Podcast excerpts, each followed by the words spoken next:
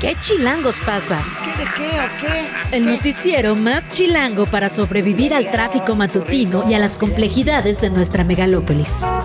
Conducido por Luisa Cantú y Luciana Weiner. ¿Qué chilangos pasa? La información necesaria para amanecer, sobrevivir y disfrutar en la capital del país. Queremos que ustedes gocen. Música para bailar, señor. Aquí comenzamos.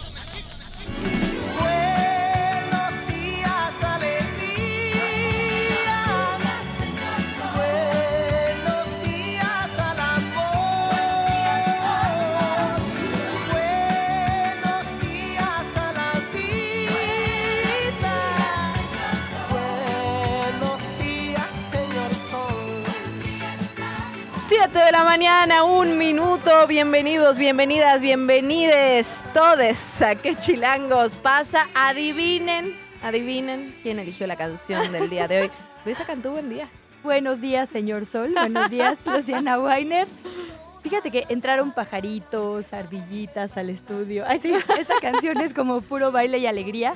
Y se nos había pasado a hablar de esto, una noticia trascendental para A este ver. país.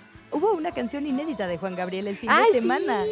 Hasta las suspirantes, Sí. tanto Claudia Sheinbaum como Xochitl Galvez repararon en ello y no se Platicaron, este casi se hacen amigas, ¿no? Sí. No lo sé. Pero sin duda no pasó desapercibido para ellas como para nadie una canción inédita, lo cual es una eh, bondad para quienes seguimos su trayectoria, que es prácticamente todo el Hoy país. cerramos con eso. Lo estamos avisando Sí, tempranito. bien pensado, bien pensado. Y abrimos con esta que buscando ahorita en Spotify me ofende un poco que no esté en el top 10. ¿eh? Yo hubiera pensado que era de las más populares. No, pues es, no sé, sé. O sea, siento que es para un momento particular. Sí, tienes razón. Y ¿No? quizás sus canciones son como para el inverso, eh, justo más para la noche y no para Así la de mañana. gracias, señor Sol. Bueno, pues así las cosas. Juan Gabriel, una canción obligatoria en la zona de Garibaldi, una zona de la que vamos a estar hablando hoy porque vamos a platicar con la alcaldesa de Cuauhtémoc, Sandra Cuevas, una nueva destapada. En efecto, se sigue moviendo el tablero político. También vamos a platicar de lo que ocurre en Morena. ¿Hay ruptura? ¿No hay ruptura? Este movimiento progresista, ¿qué significa? Estamos hablando de un partido político, estamos hablando de un, un símbolo tal vez. Eso lo platicamos con Como que es Ernesto una historia que es- como que nos suena. Alguien ya había hecho eso, ¿no? Sí, ha corrido por el país y un nuevo movimiento. Sí, sí, sí, sí suena esa historia. Y además de movimiento progresista, redes sociales progresistas también tienen un nombre ahí, un- una base, ¿no? Una base que comparten. Lo vamos a estar platicando con el periodista Ernesto Núñez en unos minutos más. Mucha información en el terreno político también. En el terreno de los números, ¿no? Se dio a conocer esta encuesta nacional de victimización y percepción sobre seguridad pública. Tenemos información sobre eso también y todo lo que pasa en nuestra querida Chilangolandia, Luis. Pues venga, empezamos.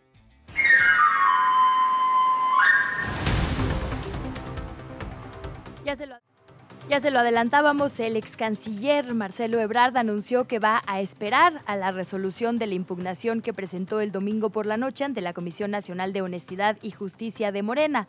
Será entonces, así lo dijo, cuando defina el futuro de su carrera política, es decir, si se va o se queda en Morena prácticamente. ¿no? Seguimos dicho- estirando esta liga, por Sí. favor, por favor, ya. Sí, sí, sí. Bueno, pues él convocó a mensajes a medios antes de que se anunciara que la ganadora de las encuestas era Claudia Sheinbaum y tampoco dijo nada. Sí. Convocó a mensajes después y tampoco dijo, dijo nada. nada. Dijo, espérenme al lunes. El lunes finalmente da una Ayer estaba, lo hablamos, ayer estaba en Acapulco, le preguntaron y dijo que el lunes, que el lunes, que el lunes. Ajá. Y llega el lunes. y dice, espérenme un poquito más, necesito ver cómo se resuelve esta impugnación. Y la verdad es que es poco probable, uno, que la, digamos, la impugnación le dé la razón, puesto que todas las veces que se le ha preguntado a Alfonso Durazo dijo, las quejas de Brad no afectan el resultado final. No, se entregó ya el bastón de mando, se hizo la ceremonia, el papel, ya lo hablábamos. Parece imposible que esto cambie de rumbo. Entonces, ¿Por qué lo haces? La pregunta, ¿por ¿no? qué lo hace? Bueno, lo- lo Exactamente. ¿A quién beneficia? ¿Cuál es el cálculo? Vamos a escuchar a Ebrard. El de la voz considera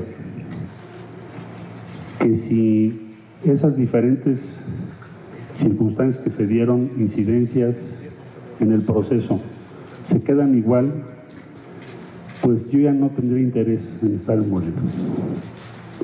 Porque si se le da carta de naturalización a que se utilicen programas sociales. Si se da carta de naturalización a que intervengan gobernadores, alcaldes, que se force a los sindicatos a que sus miembros vayan a los eventos, ¿por qué habría yo de permanecer allí? Entonces, ¿qué explicaría toda la lucha política que hemos dado? Décadas. Y ahora sí que como la famosa canción a todos les dice que sí, no les dice cuándo, no les dice cuándo, pero tenemos una nueva fecha. Luisa Cantú, 18 de septiembre, esto fue lo que anunció el ex canciller, dijo que va a consolidar su movimiento político nacional, que va a recorrer el país para encontrarse con sus simpatizantes y que va a explicar su posición tras este proceso interno de Morena, pero, pero un estatuto de Morena registrado ante el INE le prohíbe, por cierto, a Marcelo Ebrard y a los aliados crear movimientos, corrientes alternas al partido. Entonces, habrá que ver qué pasa. Sí, ya hay varias reacciones desde Morena a esta impugnación y a este mensaje. El presidente del Consejo Nacional, Alfonso Durazo, como decíamos, anticipó y lo ha dicho en creo que todas las entrevistas que se le han hecho en las últimas semanas, que ninguna de estas eventualidades de las que habló el ex canciller afectaría el resultado final del proceso interno del partido. De hecho, dijo que es definitivo e incuestionable. Y ahí, digamos que una reacción que nos interesaba era la de la gente que lo ha estado acompañando. ¿Por Sí. qué? Porque son en su mayoría legisladoras y legisladores y como sabemos, pues todavía falta una parte importante en el periodo ordinario. Hay discusiones muy importantes en las cámaras en las que Morena necesita la mayor cantidad de votos posibles, ¿no? Entonces, por ahí, si decidían moverse del partido o mirar hacia otro lado, podía, digamos, temblar. Pero Mario Delgado dijo ayer en algunas entrevistas, la verdad es que a mí me han buscado casi todos sus cercanos y han dicho que ellos y ellas no se irían, ¿no? Entonces, bueno, por ahí esas reacciones y Claudia Sheinbaum, la coordinadora de los comités de defensa de la Cuarta Transformación, futura candidata, dijo que ella va a dedicarse o limitarse a responder únicamente vía jurídica a estos señalamientos de Ebrard. Bueno, por otra parte, ya lo decíamos, cuando pasa lo federal, lo local empieza a tomar relevancia y es lo que ha pasado en los últimos días. La alcaldesa de Cuauhtémoc, Sandra Cuevas, va a pedir licencia ante el Congreso de la Ciudad de México para separarse de su cargo y buscar la candidatura a la jefatura de gobierno por el Frente Amplio. Ayer en una conferencia de prensa dijo que no es una broma, que está preparada para poder ganarle a quien sea. Vamos a escuchar directamente de su voz. Seguimos firmes en la decisión de contender por el gobierno de la Ciudad de México. No es broma, no, no hay marcha atrás y estamos preparados para poder ganarle al que sea, al que sea, donde sea y con quien sea, vamos a obtener la victoria. Es por esa razón que quiero anunciarles que en unos días vamos a presentar eh, la solicitud de licencia Es muy particular que ella solita diga no es broma, ¿no? O como, es una cosa rara de decir, pues, ¿no? De tu propia candidatura. Sí, la verdad que sí. Bueno, ha tenido un estilo, digamos, peculiar, ¿no? Confrontativo, muy, muy histriónico. Hoy lo vamos a platicar con ella directamente. En unos minutitos más. Hay otras noticias por demandas de aumentos salariales. Trabajadoras, trabajadores del Poder Judicial aquí en la Ciudad de México iniciaron un paro de labores el día de ayer. Están inconformes porque se les aumentó únicamente 3.5% en el salario. Se había hablado del doble, de un 7%, pensando en la inflación, digamos. Y por ello, porque solo se les dio la mitad, interrumpieron las labores tanto en los juzgados como reclusorios capitalinos. La nota justo ayer entre abogadas y abogados era no podemos trabajar el día de hoy. Lo digo porque yo tengo familiares que se regresaron a la casa así de bueno. No obstante, aunque el magistrado presidente del Poder Judicial, Rafael Guerra, celebró o había, digamos, eh, presumido este aumento en las cuentas oficiales, los trabajadores dicen que en realidad habían pasado 11 meses negociando otra cosa, es decir, que el aumento fuera mayor. Estos inconformes cerraron ayer los accesos a los inmuebles y bloquearon el cruce de la avenida Patriotismo con Puente de la Morena en la alcaldía Benito Juárez, también la avenida Niños Héroes a la altura de Doctor Liceaga en Cuauhtémoc. El paro también continúa el día de hoy, pero ya se acordó una mesa de diálogo. Así lo confirmó Rafael Guerra por medio de Twitter, ahora X. Y será hoy cuando sepamos qué pasa con esta plática, con esta mesa y si se levantarán los bloqueos. En efecto, también como ya lo adelantábamos, el Instituto Nacional de Estadística y Geografía, el INEGI, publicó los resultados de la Encuesta Nacional de Victimización y Percepción sobre Seguridad Pública, la ENVIPE 2023. Esta fue levantada el 27 de febrero al 28 de abril del 2023. Y su objetivo, como ya lo sabemos, es generar obviamente toda la información relacionada con la victimización delictiva durante el 2022. También cómo se siente la gente al respecto, la percepción social de la seguridad pública y también se habla del desempeño de las autoridades, funcionan o no funcionan, en cuál confían más los ciudadanos y ciudadanas. Bueno, parte de los resultados que son realmente impresionantes es que el 92.4%, por ejemplo, de los delitos que ocurrieron en 2022 no se denunciaron o la autoridad no inició una carpeta de investigación, la famosa cifra negra de la que hablamos siempre. También en 2022, 27.4% de los hogares en México tuvo al menos una o uno de sus integrantes como víctima de un delito. Y si hablamos de cantidad, hubo 21 mil, no, 21 millones 100 mil víctimas de 18 años y más.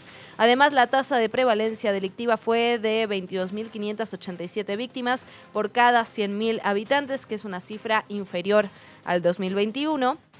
También hay que decir que los delitos más frecuentes fueron el fraude, el robo, el asalto en la calle, el transporte público y la extorsión. Hablando de inseguridad, precisamente ayer le reportamos aquí prácticamente en tiempo real que la secretaria de Gobernación, Luisa María Alcalde, que estaba sustituyendo en la conferencia matutina de Palacio Nacional al presidente López Obrador, puesto que él estaba en Chile, eh, había descartado, por así decirlo, que las madres buscadoras de Sonora hayan sido agredidas directamente en Hermosillo. Dijo, sí hubo balazos, fueron al aire, no fue exactamente el sitio donde ellas estaban, bueno, eh, incluso dijo que el subsecretario de Derechos Humanos, Alejandro Encinas, ya había informado eh, al respecto. Ceci Flores, la líder del colectivo que había denunciado esta agresión en primer lugar, le respondió después y expresó su inconformidad a través de un hilo en la cuenta de Twitter, de X, perdón. Dijo Ceci Flores precisamente eso, ¿qué se tendría que ver para que sí se considere una agresión? ¿Tendrían que dispararles de frente o ver cómo caen las compañeras? Ceci Flores pues hizo un llamado, digamos, a la solidaridad y a la empatía a las autoridades en este hilo que estuvo publicando en sus redes sociales. Y realmente indignante, lo platicamos ayer justo en, tiempo real cuando se daba esta conferencia de prensa, después de toda la violencia a la que son sometidas las madres buscadoras de este país, que se le cuestione, que se minimice un ataque o una amenaza o una digamos, una emboscada de este tipo realmente pues, pues se enoja. Y, y, quizá porque además Ceci Flores eh, sola desde el primer momento dijo la reacción oportuna de las autoridades mm, que nos pusieron a salvo fue fundamental, ¿no? Quizá más bien hubiera valido la pena destacar eso, como pues sí hubo un percance, ya están bien, qué es lo que importa, vamos a seguir cuidándoles, ¿no? Exacto. Que quizá fue un tema ahí como de comunicación torpe, pero bueno, así las reacciones. Bueno, también tenemos que hablar de lo que ocurre en Chiapas, porque ayer a las 8 de la noche con 40 minutos se registró un temblor de magnitud 5.2. No se reportaron heridos, no hubo daños en las construcciones, pero obviamente esto generó miedo en la población. Se percibió además en la zona de la costa, en Soconusco, en el Valle Soque, por lo que las autoridades realizaron recorridos de supervisión sin que pasara a mayores. Y en un cambio de tono tenemos ciclovía interestatal. Las Secretarías de Movilidad de la Ciudad de México y del Estado de México inauguraron la nueva ciclovía metropolitana. Esta conecta al municipio de Naucalpan con la alcaldía Azcapotzalco. Son 11.9 kilómetros y el tiempo de recorrido son más o menos 20 minutos. El titular de movilidad aquí en la capital, Andrés Layú, dijo que la ciclovía metropolitana tiene como el principal objetivo favorecer y también reforzar los trayectos de las personas a través de múltiples conexiones con diferentes sitios de interés. ¿Qué chilangos pasa? En los medios y en las redes sociales. En los medios y en las redes sociales. Vamos con lo que les recomendamos hoy en los medios de comunicación y lo que hemos detectado a esta hora en las redes sociales. Yo les recomiendo ampliamente una crónica que publica el día de hoy pie de página. Es una crónica que firma Daniela Pastrana, esta periodista, la verdad, con una pluma magnífica, sobre esta conmemoración, la ceremonia por los 50 años del golpe de Estado en Chile, Permítame solo leerle el arranque. El niño, de unos 8 años, mira la camiseta blanca bordada con hilo rojo. Alejandra del Carmen Berrios Valencia. Un mes. 0908-1989. ¿Quién puede matar a un bebé de un año, mamá? Me pregunto lo mismo. La madre intenta una explicación sobre los gobernantes poderosos y la importancia de no olvidar lo que han hecho. Yo sigo pensando en esa pregunta que no tiene una respuesta razonable. ¿Quién puede matar a un bebé? ¿Quién? ¿Por qué? En los alrededores del Estadio Nacional, que fue el centro de prisión, tortura y exterminio más grande del país, funcionó dos meses y se estima que pasaron entre 20 y 40 mil prisioneros. Hay una romería, un concierto por la memoria. Qué Bueno, maravilla. Parte, digo, es una larga, larga crónica. Tiene ahí también una entrevista con Isabel Allende. Mm. Entonces vale la pena leerlo para, digamos, vivir en casi carne propia con esta crónica lo que se vivió por allá en Santiago el día de ayer. También revisamos otra de las columnas que se publican el día de hoy en Animal Político. Eh, están publicando una columna sobre Pegasus. Dice Pegasus en la mira internacional, la lucha cotidiana de los derechos humanos. El uso ilegal del software Pegasus para espiar a periodistas, defensores de derechos humanos, otros actores políticos, tanto en el sexenio pasado como en el presente, continúa impune. Hace unos días, y creo que esta es la parte coyuntural, la parte interesante en, ese, en este marco, la relatora especial sobre la situación de personas defensoras de derechos humanos, que sabemos que es un tema que ha estado en, la mira internacional por la, dinámica de violencia que se ejerce en este país y en otros, hay que decirlo.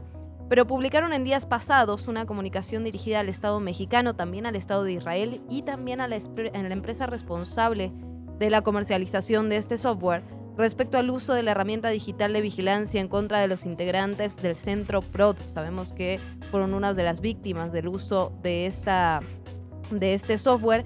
Sin embargo, ¿no? Sin embargo, el Estado mexicano omitió contestar todos los aspectos, se limitó a transcribir de modo inusual y mostrando un nivel técnico deficiente en la atención a los requerimientos de instancias internacionales, lo que el presidente de la República declaró en la conferencia de prensa del 30 de mayo de 2023. Directamente puso, nosotros no espiamos a ninguna persona, a ningún ciudadano, no espiamos a periodistas, mucho menos a servidores públicos, no espiamos a nadie. Ahora bien, eso es mentira y ya lo sabemos y se tienen pruebas y sin embargo esto continúa impune, pero está ya en la mira internacional. Sí, sin duda el tema de Pegasus es uno que hay que seguir muy de cerca. Y perdón que cambie así de radicalmente el tono, ay sí, nos voy a echar una flor. Pero también Muy a bien, otra la colega. necesitamos, Luisa Canto. El medio La Lista publicó ayer la columna, bueno, pero la recuperamos hoy porque ayer se hizo viral, ay sí, entre nosotras. La columna de Saraí Campeche, ella es reportera cultural que trabaja en múltiples medios, eh, medios públicos específicamente. Ella publica una columna que se llama Las mujeres frente al micrófono. Y la retomamos el día de hoy porque nos parece importante este, esta recapitulación que hace, digamos, de cómo ha ido cambiando justo el panorama en los medios de comunicación y cómo cada vez hay más voces femeninas en espacios conocidos como Prime, Ajá. que digo, por si alguien en nuestra audiencia no, no está familiarizado o familiarizada con la palabra, son los espacios, digamos, de mayor rating, donde hay más gente ajá. escuchando o viendo. Eh, y bueno, pone entre los espacios que destaca este, que Chilangos pasa, porque está conducido precisamente por dos mujeres. Entonces, gracias a Saraí Campeche. Y pone otro espacio donde también participas, Luisa Cantú, no te hagas, échate la flor, venga, por ya favor. completa, pues. ahí sí. Yo que eh, no es que vi- viniera preparada, pero justo también habla de otro espacio de varias mujeres eh, en el que estoy. Es un espacio justo solo en medios digitales, en YouTube, en Sin embargo. Y bueno, pues ahí también habla de medios tradicionales, justo de medios alternativos, de todas las opciones que hay en este momento, así que se lo recomendamos, Las mujeres frente al micrófono en lalista.com. Y esto es bien importante, como ha cambiado el paradigma en los medios de comunicación. En efecto, cada vez somos más las mujeres que estamos adelante de la cámara frente al micrófono. Falta todavía ese paso hacia los puestos de decisión, hacia los puestos directivos en medios de comunicación y evidentemente en el resto de las áreas. Pero cuando se, se ve la numeralia sobre las personas que están frente a los medios de comunicación, en efecto, cada vez somos más mujeres, pero los puestos directivos y de toma de decisión todavía son muy poquitos y hay que seguir luchando por ellos. Aunque déjame echar una flor completa a este espacio, digo, perdón por Ay, no, sí, productor, que sí es el único hombre. muchas mujeres. Pero claro, aquí reportera, redactora, jefa de información y de verdad no es algo que se haya hecho, digamos, a propósito, ¿no? Fue algo que auténticamente se dio así. Digo, después nos dimos cuenta y fue de que, ah, qué bueno, porque justo habla, digamos, es el síntoma de lo que está pasando en general, ¿no? Que cada vez más mujeres ocupan espacios. Ya Faltan, sí, como y así dices. seguirá siendo. Sí, bueno, poco a poco, pero muchas gracias por esta columna. Qué bueno que lo ve Saraí Campeche y qué generosa de su parte, digamos, dedicarle un espacio a, a las colegas. Que por cierto, esta es una hora de muchas mujeres, también hay que decirlo. Sí, sí, por cierto. Entonces, sí, le pues, mandamos un a abrazo a, todas. Saraí. Sí, sí, un abrazo claro. muy grande, Saraí. Muchísimas gracias. Nos vamos, Luisa, con otros temas. Lo que está ocurriendo en este momento en la capital del país. Hoy no hay marchas como tal. Pero atención, no, no se pongan contentos porque, Gracias. Ah, porque sí puede haber eh, protestas. Entonces, bueno, hay concentraciones, hay paros en distintos puntos de Ciudad de México. Esto por los reclamos que ya platicábamos de los trabajadores del Poder Judicial que están pidiendo que se le otorgue este aumento salarial del que ya hablabas, Luisa, del 7.7%. Finalmente, el que se aprobó fue del 3.5%. Ellos dicen que no es suficiente, que ni siquiera alcanza para combatir, digamos, la inflación. También los trabajadores van a realizar paros en las oficinas de los juzgados. Se prevé que en las alcaldías Xochimilco, Benito Juárez, Gustavo Madero haya cortes a la circulación hechos justamente por estos trabajadores y por eso, atención, no hay marchas, pero sí protestas y bloqueos. Bueno, tenemos también avisos de ocasión, avisos para todos los radioescuchas que a esta hora, a las 7 de la mañana con 23 minutos, están viendo cómo va a estar el día, cómo va a estar el tráfico. Y por eso le contamos que hoy hay rodadas, una por la noche que convocan los Blitz Bikers a partir de las 9 de la noche desde el Parque Tlacoquemecatl y en el sur también con salida desde Tláhuac en la Plaza Comercial Estrella que está ubicada justamente en Avenida Tláhuac número 4746 hacia la Alameda del Sur. Fíjate que hoy que venía para acá, ay, sí, eh, unos minutos antes de las 6 de la mañana me tocó una rodada que decía peregrinación. No sé si ya es tiempo y empiezan temprano, pero me tocó un buen rato, digamos unos 5 o 6 minutitos, digamos que los coches no entraron de la lateral a los carriles centrales de periférico porque había una gran cantidad de bicicletas Mm. Entonces supongo que será ya temporada de rodadas, ¿no? Por lo menos en bici, así que hay que ser... Y son tempraneros, muy- se ve. E- Esto sí, sin duda, sí, yo hasta dije, órale, qué envidia estar haciendo ejercicio, porque sí, eh, iban como en grupo y bueno, obviamente ves que se cuidan y Sí, justo evitan sí, sí, que, que- que los coches ingresen y demás, así que justo hay que ser muy responsables con la movilidad. Y bueno, ojo en la estación del Metrobús Río Mayo con dirección a Tacubaya, el servicio está suspendido porque se está reparando el carril confinado. Nos vamos con esto, Luisa Cantú, nos vamos a un corte. Nos seguimos también a las redes sociales, importante, arroba qué chilangos pasa en todas las redes, en Twitter, o ahora X, eh, nos seguimos en arroba chilango.com y también en arroba radio chilango. Pausa, venimos.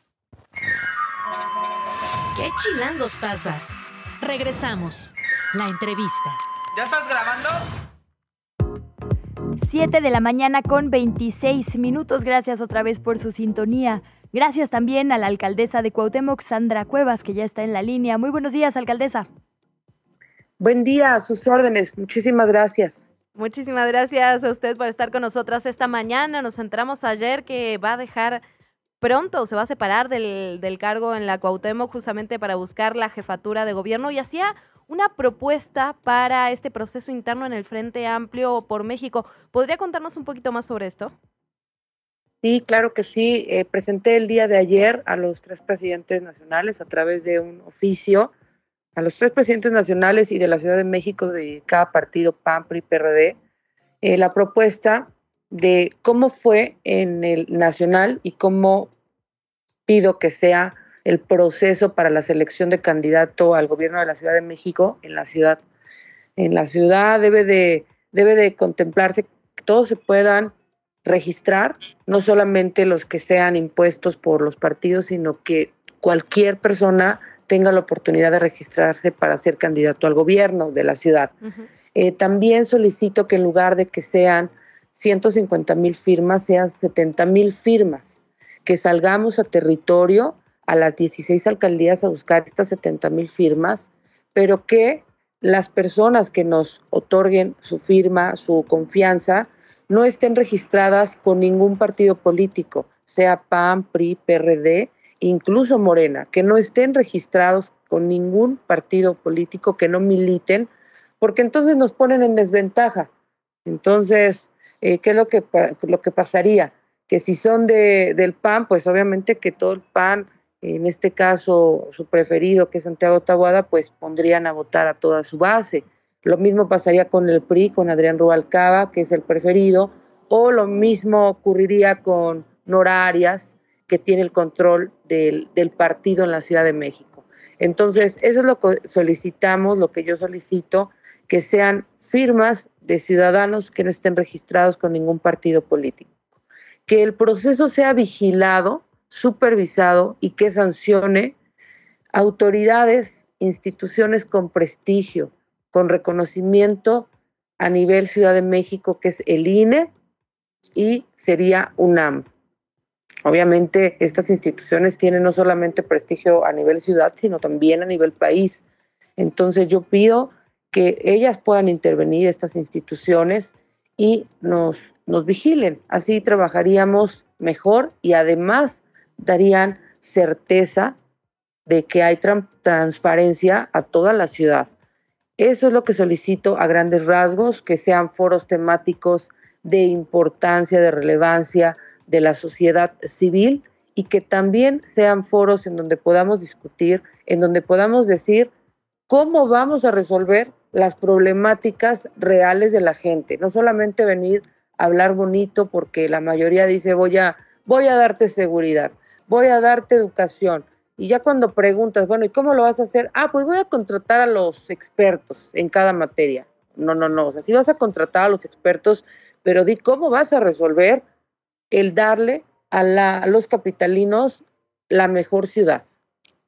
Alcaldesa, preguntarle por este proceso que ya nos expone nuevamente por acá. ¿Usted condicionaría, digamos, que haya transparencia, certeza, como con, con, estas condiciones que usted pone para participar o participará de cualquier forma? Y si es así, preguntarle también si está segura de que todas y todos aceptarán los resultados, porque efectivamente hay varias piezas que tienen la mano muy levantada en la oposición. Sí, sí, sí, sí. Uno debe de aceptar lo que la mayoría proponga y por supuesto que también aceptaría el proceso que, que ellos elijan. Ellos me refiero al comité que se va a plantear que se va a conformar. Por eso, insisto, este comité debe estar no solamente eh, con la cúpula del poder, sino por autoridades como es el INE y por la UNAM, porque, insisto, si no a personas como yo, pues las dejan en desventaja, porque yo no pertenezco a la cúpula del poder, yo no pertenezco a ningún partido político, no estoy afiliada, no, estoy, no milito con ningún partido, yo los conozco de dos años a la fecha a toda la clase política, entonces, pues me dejan en desventaja. Sin embargo, confío en que va a ser un proceso democrático, un proceso en donde vamos a poder competir con igualdad de circunstancias. Durante su, su, su frente de la Cuauhtémoc ha tenido algunos enfrentamientos con el gobierno de la Ciudad de México. Como sabe, la jefatura de gobierno requeriría trabajar en conjunto con alcaldías de diferentes partidos, también con el gobierno federal que quede a partir de las elecciones de 2024. ¿Cómo planea hacer esto? Precisamente mi propuesta es trabajar en unidad. Uno debe estar en batalla, en guerra, en disputa, en las elecciones, pero un, un día que ya ganas las elecciones, tú debes de trabajar en este caso con los 16 alcaldes. Esa es mi propuesta, trabajar de la mano con los 16 alcaldes, sean del color que sean, sean del partido que sea, y entonces competir, pero que la competencia no sea con los capitalinos, la competencia no debe ser entre los mexicanos, la competencia debe ser hacia el exterior, competir por ser una de las ciudades del mundo más seguras, una de las ciudades más iluminadas, una de las ciudades más limpias, una de las ciudades con mejor educación, una de las ciudades que podamos nosotros exponer, presumir la belleza arquitectónica, cultural, gastronómica que tenemos. Y eso no se logra sola. Es decir, no podemos lograr este triunfo, este éxito en una ciudad solos como, como jefa de gobierno. Tú debes de trabajar con los 16 alcaldes. Y otra cosa que yo propongo para que se pueda lograr una gran ciudad es trabajar en territorio. Yo sería una jefa de gobierno en territorio todos los días saliendo con el operativo Diamante de la mano de la Secretaría de Seguridad Ciudadana y salir a recorrer una alcaldía por día, sean calles principales o sean secundarias. La gente se queja mucho que el gobierno solamente se preocupa por una cosa o por otra y lo demás no lo atiendes. Debemos de atender todo e ir con el operativo Diamante viendo, observando, resolviendo temas de servicios urbanos. Me refiero al tema de la limpieza, de, del agua, de la reparación de banquetas, de la carpeta asfáltica, de la recuperación de espacios públicos, públicos como son plazas, parques, jardines, escuelas, que hace mucha falta, eh, la recuperación de gimnasios, eso es lo que debemos de, trabajar. Pero además, pues hacer presencia diario con un mega operativo de la Secretaría de Seguridad Ciudadana para que la gente se sienta segura, para que sepa que la jefa de gobierno va a estar vigilando diario lo que pasa en la ciudad en una alcaldía diario. Alcaldesa, una de las cosas que ha presumido la izquierda históricamente aquí en la capital del país es que es una ciudad incluyente, una ciudad para todas las personas. Estos operativos han sido criticados justo porque eh, pueden expulsar, digamos, a poblaciones migrantes, personas en situación de calle eh, y demás personas, digamos, que habitan el espacio público. Preguntarle por esto, si hay alguna autocrítica o reflexión, digamos, al respecto de su parte y por otro tema también de operativos del espacio público que fue esta homologación de imagen, digamos, ¿no? Quitar pues, los colores, eh, los grafitis y demás identitarios de muchos barrios para poner, eh, digamos, el, el, logo de la alcaldía de forma homologada. Eh, ¿Sostiene esto? ¿Lo sostendría a nivel Ciudad de México? Sí, por supuesto. Mire, todas mis acciones han sido o han generado controversia. Sin embargo, no quiere decir que sean incorrectas. Unos están de acuerdo, otros no están de acuerdo. ¿Quiénes no están de acuerdo? En su mayoría no están de acuerdo la gente de Morena, la gente que le gusta vivir en el desorden, la gente que no le gusta la disciplina, la gente que no, que no reconoce que tenemos una ley que debemos cumplir.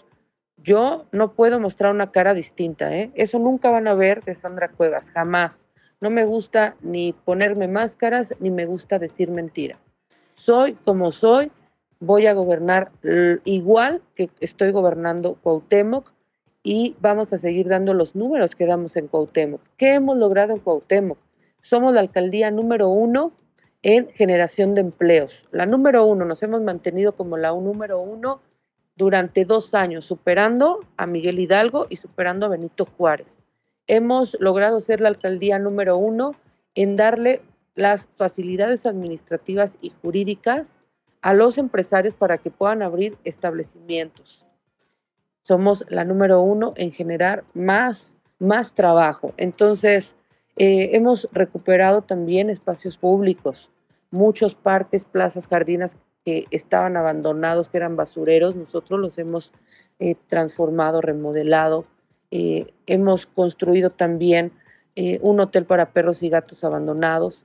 He dado yo dos casas que atienden a gente con adicciones.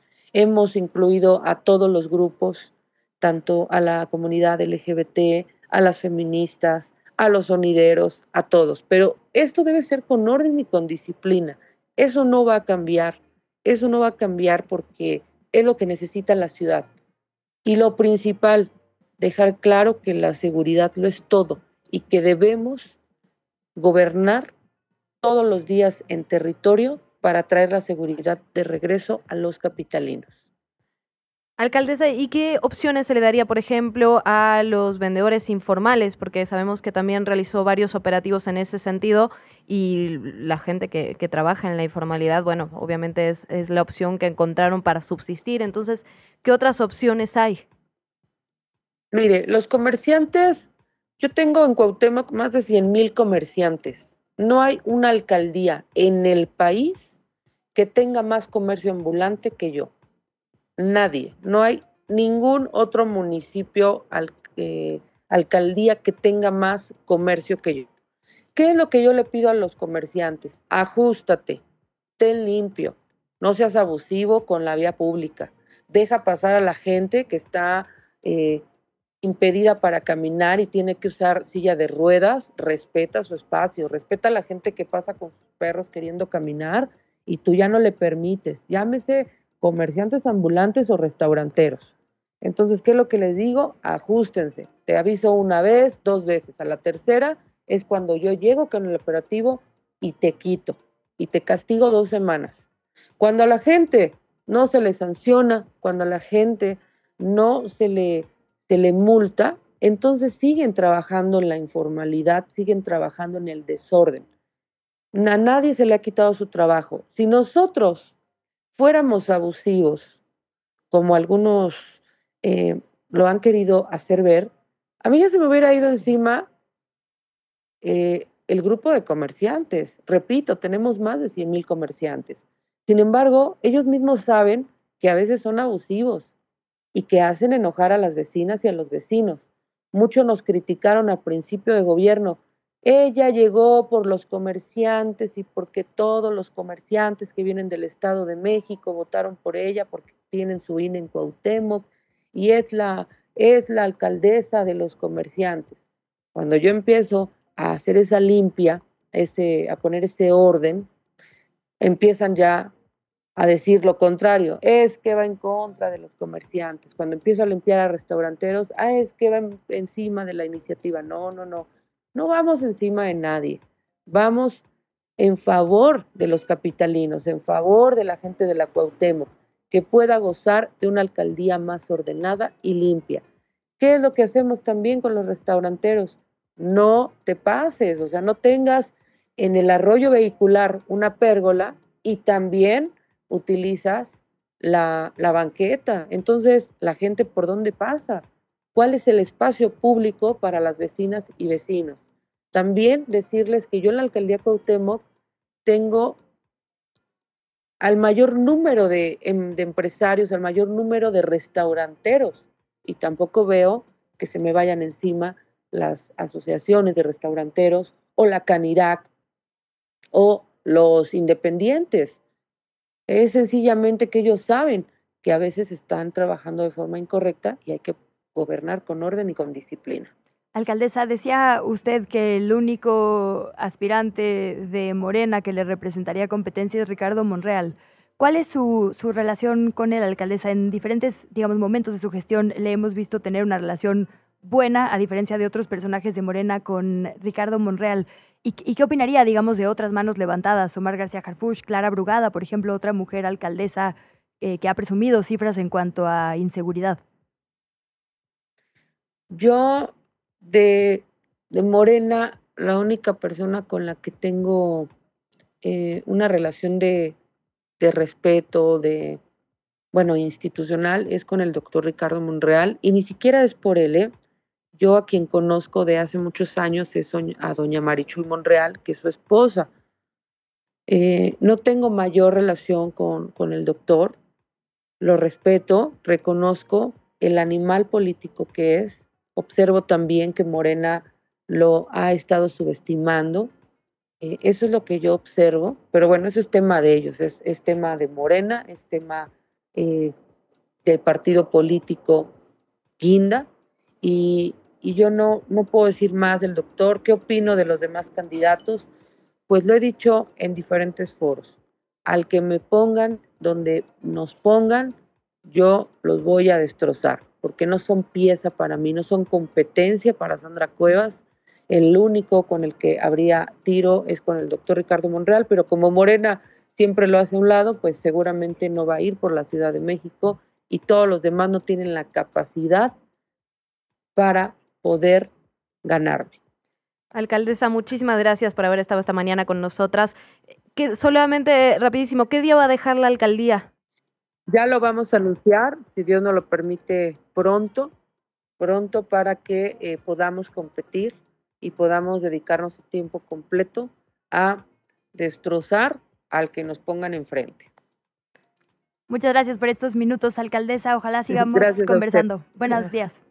Te invitamos a seguir la conversación en redes sociales. Nos encuentras en TikTok, Instagram y Facebook como arroba que chilangos pasa. Y en Twitter desde la cuenta de Chilango, arroba chilango.com. Qué apropiado que nuestra siguiente entrevista es un explicador político, ¿verdad? La verdad que sí, se- que se ocupa. Sí. Ernesto Núñez Albarrán, muy buenos días. Hola, ¿cómo están? Buen día. Yo lo traigo motosierra, ¿eh? no se preocupen.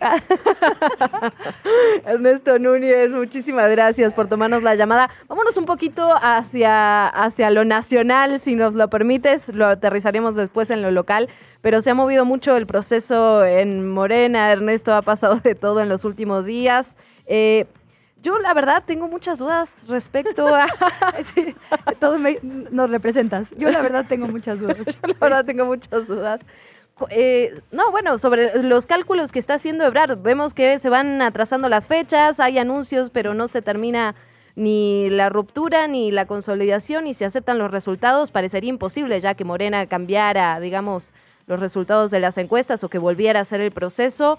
¿Cómo lo estás, cómo estás leyendo esta situación? Anuncia un movimiento progresista que no es un partido, pero ¿qué es? Pues, eh, bueno, en primer lugar, muchas felicidades por el programa. No había tenido oportunidad de, de felicitarlos así en vivo, pero qué padre, la verdad, y, y muchas felicidades a las dos. Gracias. Las Gracias. estimo y las admiro mucho. Más que Eh, a ver, a, a Marcelo Ebrard se le están agotando los, los, el tiempo, por un lado, y, eh, y sobre todo las opciones. Es decir, él dice ayer, no quiero ser senador. Entonces eso pues, ya lo descarta, descarta que vaya a aceptar el que estaba reservado como su premio de consolación después de la interna de Morena. ¿no? Él dice, yo no quiero ser senador.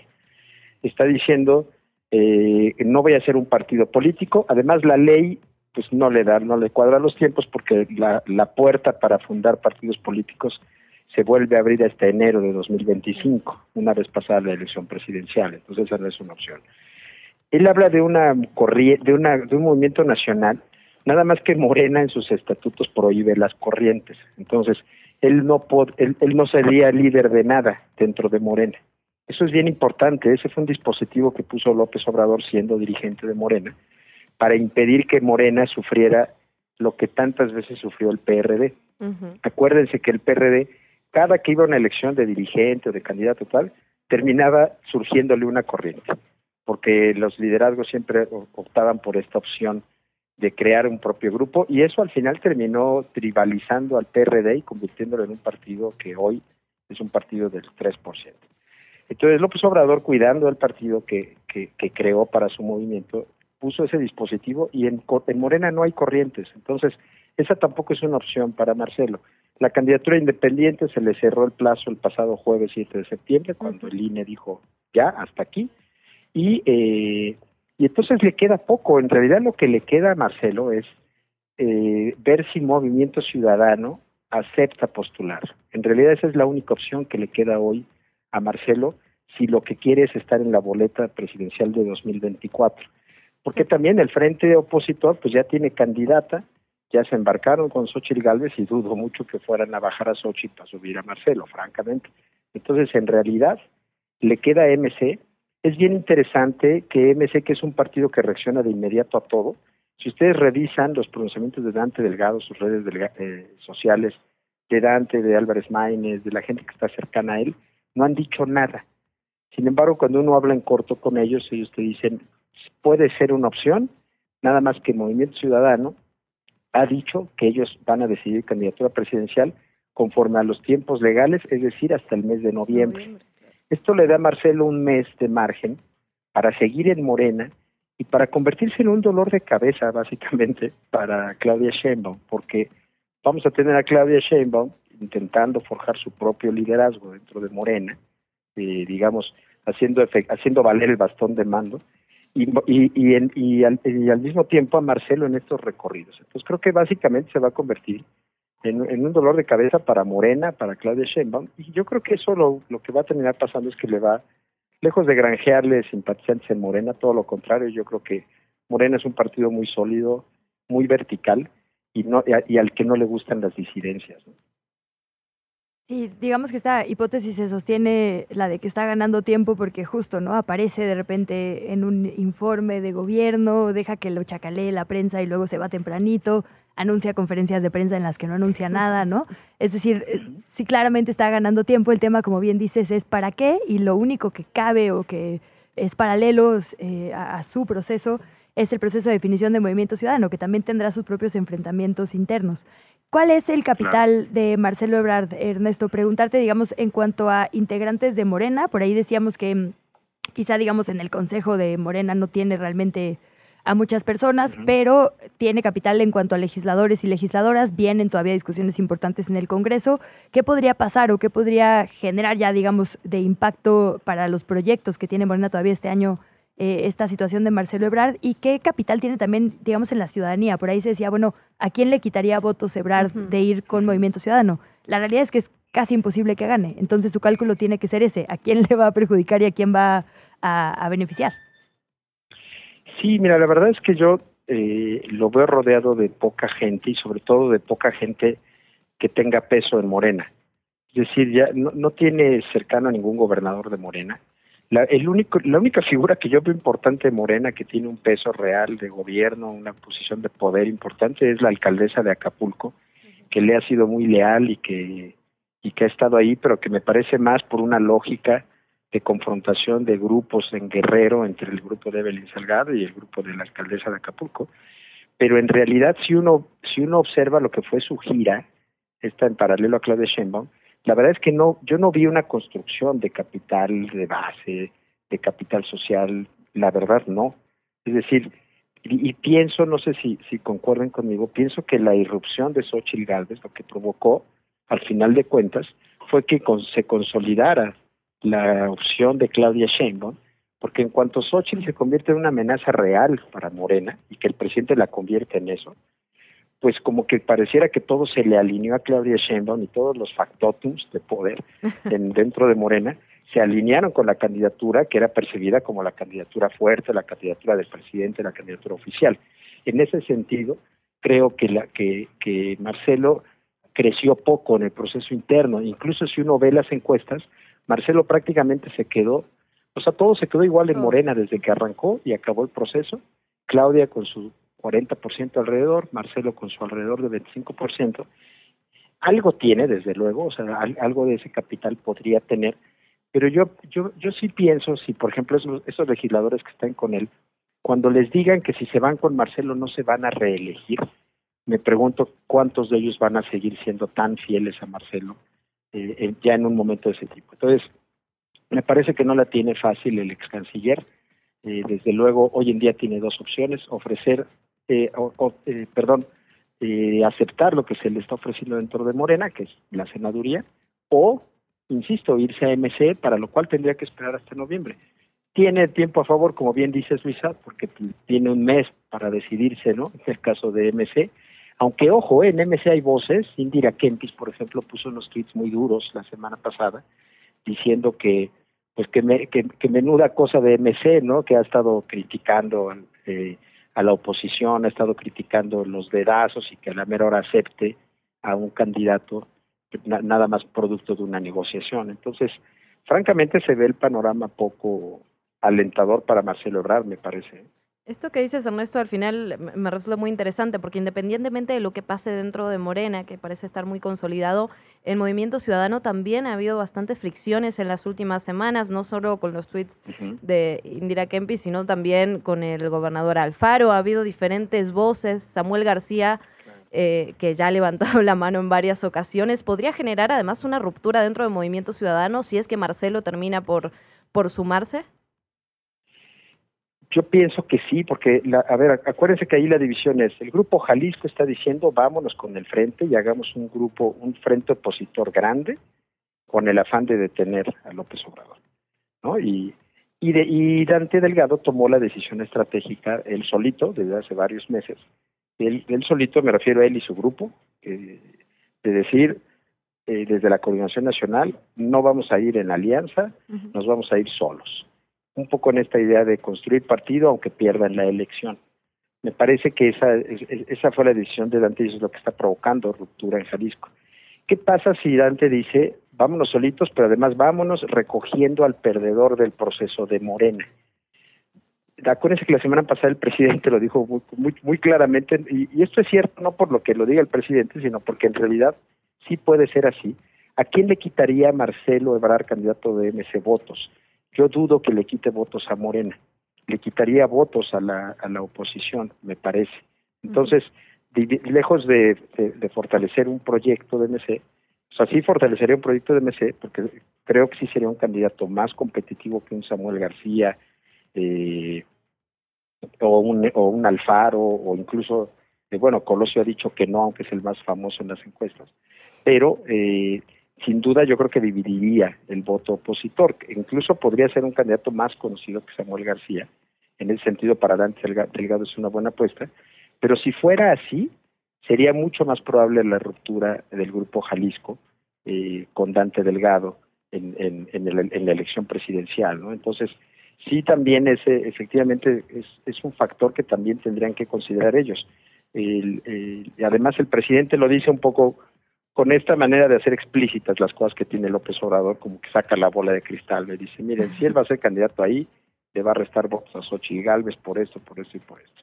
Puede ser que tenga razón, porque el voto de Morena es un voto muy duro, es un voto muy fincado en eh, una especie de militancia que es una feligresía, que por cierto, si uno revisa los últimos datos del INE, no es cosa menor que Morena hoy tenga ya 2.4 millones de, de militantes, el PT y el Verde cada partido tiene medio millón, si uno revisa los estados que ya están gobernando, que son 23, el voto, o sea, Morena va a llegar a la elección con un voto duro muy fuerte, con una base de voto duro eh, que no tiene ningún otro partido, y me parece que es, eh, ese, a ese voto duro va a ser muy difícil que, que Ebrard le quite algo. Ernesto, para eh, terminar o ir cerrando el proceso federal, porque sin duda queremos hablar también del local, del de la Ciudad de México, eh, preguntarte por algo sobre lo que tú escribes constantemente, que es, digamos, la certeza del proceso. Hemos visto justo a Morena con cuestionamientos sobre su propio proceso anticipado fuertes, al Frente Amplio que ni siquiera concluyó su proceso, no, no sabemos si no sabemos ni qué hicieron, es más, con los datos personales de la gente que se registró, no sabíamos si se podían cambiar las reglas de forma anticipada, es decir, como que cada quien ha hecho lo que quiere, porque el INE tiene un propio proceso, pues yo diría político también interno de nombramientos y de discusión complicado. El tribunal, como bien has escrito en tus columnas, tendrá un cambio eh, importante, dos relevos. Es decir, el 2024 pinta a, a ser un, un proceso que quizás sea cuestionado o por lo menos problematizado por todo lo que está pasando al mismo tiempo. Sí, va a ser el, así como se dice que va a ser el proceso más grande de la historia por el número de cargos, el padrón, vamos a hacer casi 100 millones de electores, imagínense eso, chavos, ¿no? O sea, no, no, casi 99 millones de personas convocadas a las urnas, es una brutalidad. Eh, pero también va a ser el más litigioso de la historia, y ya está siendo el más litigioso. Ahora, el, eh, vienen dos cosas importantes a las que hay que poner mucho cuidado. Acuérdense que el INE les dio chance a los partidos de hacer sus procesos internos e incluso les creó reglas que no existían para regularlos. Sí. De alguna manera la, la, la autoridad electoral dijo, eh, lo, no importa que la ley diga que hasta noviembre vamos a adaptar la ley a la realidad. Y al final fue lo que terminó pasando. Eh, el, en octubre tendrán que revisar la fiscalización de los info, o sea, tendrán que hacer la fiscalización de los informes de gastos que presentaron ambos ambas coaliciones y ahí se puede poner bueno porque ahí la unidad de fiscalización tendrá que revisar si no rebasaron ese tope que se puso de 32 millones a cada una de las eh, personas que aspiraban, tendrá que revisar si no violaron si estas reglas. Dudo yo que le nieguen el registro a alguien por eso, pero sin duda esa fiscalización nos va a dejar ver que gastaron muchísimo más de lo que nos dijeron. Sobre todo en el caso de Morena, mm. que Mario Delgado decía que cada quien iba a gastar 5 millones, y la verdad yo creo que era lo que gastaban en un fin de semana, si uno veía esta mañana los mítines. Entonces vamos a ver qué pasa con eso.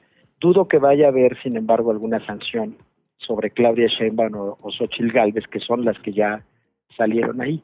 Ahora, el tema de Morena es más delicado. Marcelo está recurriendo en este momento a la Comisión de Honor y Justicia de Morena. Uh -huh. Si la Comisión de Honor y Justicia no le satisface en su, en su requerimiento, Marcelo Ebrard tendrá todavía una bala de plata, digamos, guardada, que es convertir esa impugnación en un juicio de defensa de los derechos de los ciudadanos ante el Tribunal Electoral. Si Marcelo transita esa vía, habrá puesto la legalidad de la precandidatura de Claudia Sheinbaum en manos del tribunal, es un tribunal odiado por Andrés Manuel López Obrador y por una buena parte de Morena, al que ha descalificado abiertamente por su integración, por el presidente que tiene actualmente, en fin. Y yo creo que si, si Marcelo da ese paso, sí será, sí se viene, digamos, un litigio muy importante. También el tribunal tendrá que resolver bajo presión, bajo la presión de López Obrador, un litigio en el que Marcelo tendrá que presentar pruebas. Yo he visto lo que ha presentado Marcelo como pruebas, francamente se ven, no sé si ustedes han visto ese expediente ya, pero se ven pruebas bastante endebles, no mm. se ve algo que pueda poner en peligro la candidatura de Sheinbaum, pero sin duda, eh, a veces que el litigio jurídico en realidad es un arma política. ¿no? Entonces, vamos a ver qué pasa. Eh, Marcelo, insisto, tiene, dependerá de la respuesta que le dé la dirigencia de Morena, su siguiente acción, y su siguiente acción en términos jurídicos sería recurrir a la autoridad electoral. ¿no? Vamos a ver si transita ese camino. Ahora bien, Ernesto, también platicar un poquito sobre la Ciudad de México, porque vimos que pasó el, el eje de la discusión de la parte federal e inmediatamente uno se daba vuelta y había cuatro destapados ¿no? para, la, para la jefatura de gobierno. ¿Cómo estás viendo este proceso? Parece que hay más manos levantadas incluso que para la presidencial y además todos los que no han quedado en la recta final para la candidatura, pues parece que se están sumando también a la jefatura de gobierno. Se ve un proceso complicado también. Y en los dos frentes, fíjate, en el caso del PAN, todo parece indicar que Marco Cortés ya traía un acuerdo desde hace varios meses, y no es que años, con Santiago Tabuada, este alcalde de Benito Juárez, eh, tristemente célebre por su pertenencia al cártel inmobiliario. Y tal parece que ese cártel inmobiliario le metió mucho dinero para que Marco Cortés se reeligiera como dirigente del PAN y parece que hay un parece que hay algo más que un acuerdo político, parece que hay, hay un compromiso eh, de, Marco Cortés con ese grupo. Ese grupo eh, veía en Xochil Gálvez una amenaza, porque acuérdense que Xochil Gálvez originalmente estaba buscando la candidatura del PAN. Cuando Xochil Gálvez se va a la presidencial, ese grupo respira y dice, fiu, ya no, ya no, ya vamos solitos, ¿no?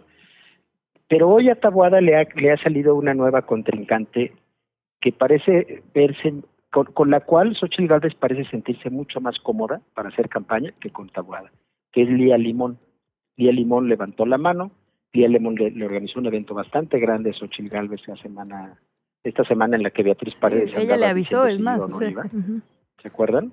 Sí, y, y el viernes, Lía Limón con la banda Limón va a ser un evento grandotote en Álvaro Obregón eh, no sé si han visto ahí las pintas, pero es muy curioso porque la, ya anuncian la banda Limón que va a tocar en la fiesta del 15 de septiembre en Álvaro Obregón. Mm. Y pues Lía está en campaña y, y, Lía está levantando la mano y un poco le está, está retando a Marco Cortés de aquí no está definido el asunto de la candidatura.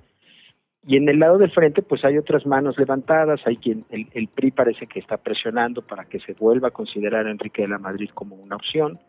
eh, me parece que, que dentro de muchos candidatos que, han, que se han mencionado ahí, están, está él, está desde luego eh, Rubalcaba, el exalcalde de Coajimalpa, que tiene tapizado el segundo piso de espectaculares, que no creo que sea en balde, no creo que sea nomás porque Oye, pero no es él, es la revista inventada, no sé cuál. exacto. Exacto, o sea, no creo que sea nomás porque le guste salir en las revistas, ¿no? Obviamente tiene un interés.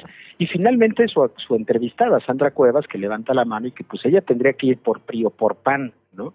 Entonces, dentro del frente de opositor, digamos, las cosas están poniéndose interesantes, muy interesantes. Y, y, y Tabuada, que insisto, por estas que Luis además conoce muy bien esas historias del cártel inmobiliario y además sus métodos, pues eh, él que pensaba que ya la tenía afianzada, pues ya le surgieron eh, competidores interesantes, ¿no? Sobre todo estas dos mujeres, Sandra y eh, Lía Limón.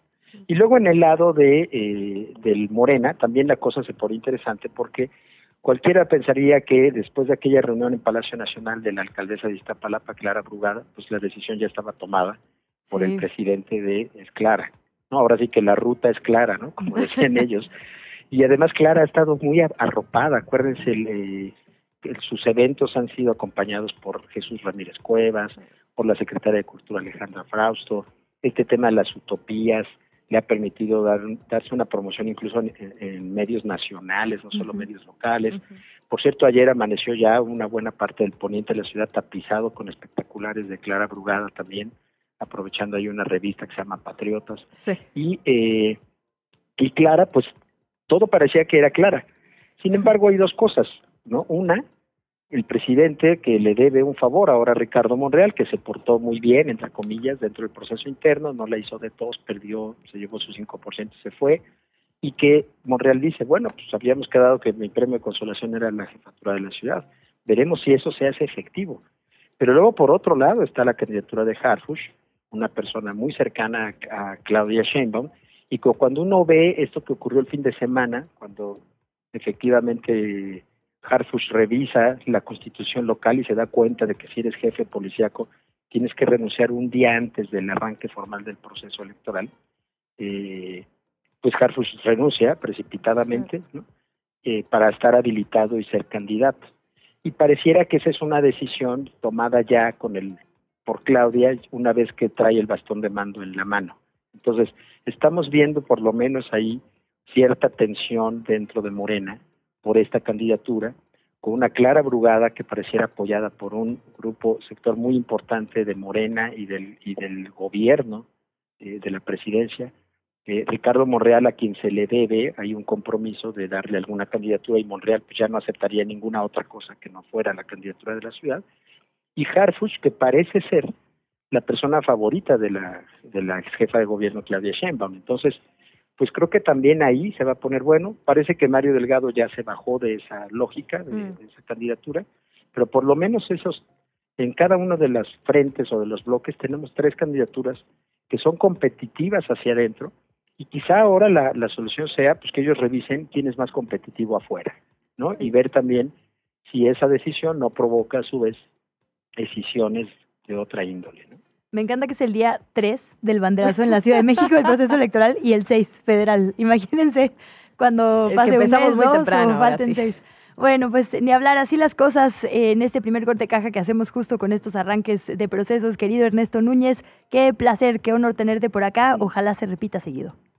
El honor es todo mío y yo estoy a la orden y de verdad muchas felicidades por el programa. Que, sea, Muchísimas gracias. que, que les vaya súper bien. Tenemos además una elección chilanga muy, muy, muy buena. ¿eh? Se va a poner muy Sí, Sí, se va a poner exacto, Por eso hay divertida que seguirla de cerca. Gracias, Las Ernesto. alcaldías también, ¿eh? Pero Sí. en fin, luego y el platicamos. Congreso, mano. Así, sí. Eh, en otra, otra hora, porque eso es lo que ocuparía. Exacto. Gracias, Ernesto. Muchísimas gracias. Le- les mando un gran abrazo. Hasta luego. ¿Qué chilangos pasa? ¿Qué de qué o qué? Pues qué. Estábamos esperando musiquita de transición, pero Sí, entonces pero no. vamos a... Te voy a cantar, Luisa. Ah, Solo si es Juan Gabriel. Ah, bueno, no, peso pluma es el tuyo. eh, el mío es Peso Pluma, el tuyo es... Ni tan chavas Juan ni tan chidas. Eso, ¿A, a quién mero. queremos escuchar? La verdad es a la ciudadanía, no a O sea, a ver, Peso cantando. Pluma es súper chavachida, perdón. fue para mí, fue para mí. Pero bueno, hicimos un sondeo, nuestra redacción hizo un sondeo entre las personas que habitamos esta capital para ver a ellas y a ellos qué, este Sí. proceso de, de Morena, a ellas y a ellos qué, lo que dice Marcelo Ebrard, digo, sí fue nuestro jefe de gobierno. ¿Cuál es la percepción de la gente al día de hoy de esta figura? Escuchamos. En los últimos días, el ex canciller Marcelo Ebrard ha protagonizado los momentos más incómodos dentro del partido Morena, grupo político que siempre aseguró terminaría su proceso interno en unidad. El más reciente este lunes, pues insistió en las irregularidades del proceso donde resultó ganadora Claudia Sheinbaum y aseguró que su futuro dentro del partido dependerá de la resolución de la Comisión de Honestidad y Justicia sobre la impugnación que presentó. Además, Ebrard informó que el 18 de septiembre formalizará su movimiento político nacional, que lo conformarán tanto integrantes de Morena como del PT y el Partido Verde Ecologista de México, y luego hará un recorrido por el país para reunirse con quienes lo apoyaron, lo que algunas personas señalaron. ¿Podría ser un nuevo partido? Pero ¿qué chilangos piensa la gente de todo lo que está haciendo Marcelo Rebelde Ebrard? Salimos a preguntarles y esto nos dijeron. Yo creo que solo lo hace por querer cumplir sus caprichos. O sea, y al final él siente que le va a resultar de la misma manera que le resultó al presidente al él crear un partido político a su conveniencia. Creo que lo esencial que fueron las encuestas, y no solamente una, sino todas, tienen una tendencia favorable hacia la doctora Claudia Sheinbaum, con lo cual yo creería que Marcelo debería de estar en la posición de aceptar los resultados. Está bien que ejerza su derecho de expresar sus puntos, pero de ahí allá mencionar renuncia, mencionar creación de otro partido, etcétera, no creo que sea el camino adecuado como movimiento que dijo que representaba. A mí me parece un exceso. Creo que no han entendido que hay un hartazgo de la ciudadanía hacia todo lo que tiene que ver con partidos políticos y ahora que quieran crear otro o más organizaciones políticas para seguir viviendo del presupuesto, no, no lo veo bien. Marcelo es un hombre inteligente y con una gran trayectoria política, cuya figura es apreciada por aquellos que no nos sentimos representados por la derecha, pero tampoco por este gobierno. No considero que la respuesta sea otro partido político y tampoco creo que sea lo mejor para el país en este momento. No está bien porque ya tuvo su oportunidad, no la aprovechó, o no la supo aprovechar. Además ya él ya estuvo en, varios partidos, estuvo en el PCD, en el PRD, en el PRI. Yo creo que no es de sorprenderse porque desde el inicio de su carrera política se ha valido de estrategias y eh, plataformas, sobre todo plataformas políticas que lo lleven a, lograr sus objetivos. Esto, eh, pues de alguna manera, yo creo que sí también va a repercutir en, las, en la estructura del, del partido de Morena, ¿no? Eh, porque pues vamos a verlo tal vez incluso dividirse como lo fue en su momento el PRD en diversas corrientes que lo llevaron a menguar la fuerza que, el arrastre que tenía con, con la gente. Estas fueron algunas de las voces chilangas. El de la voz considera, pues yo ya no tendré interés en estar en Morena.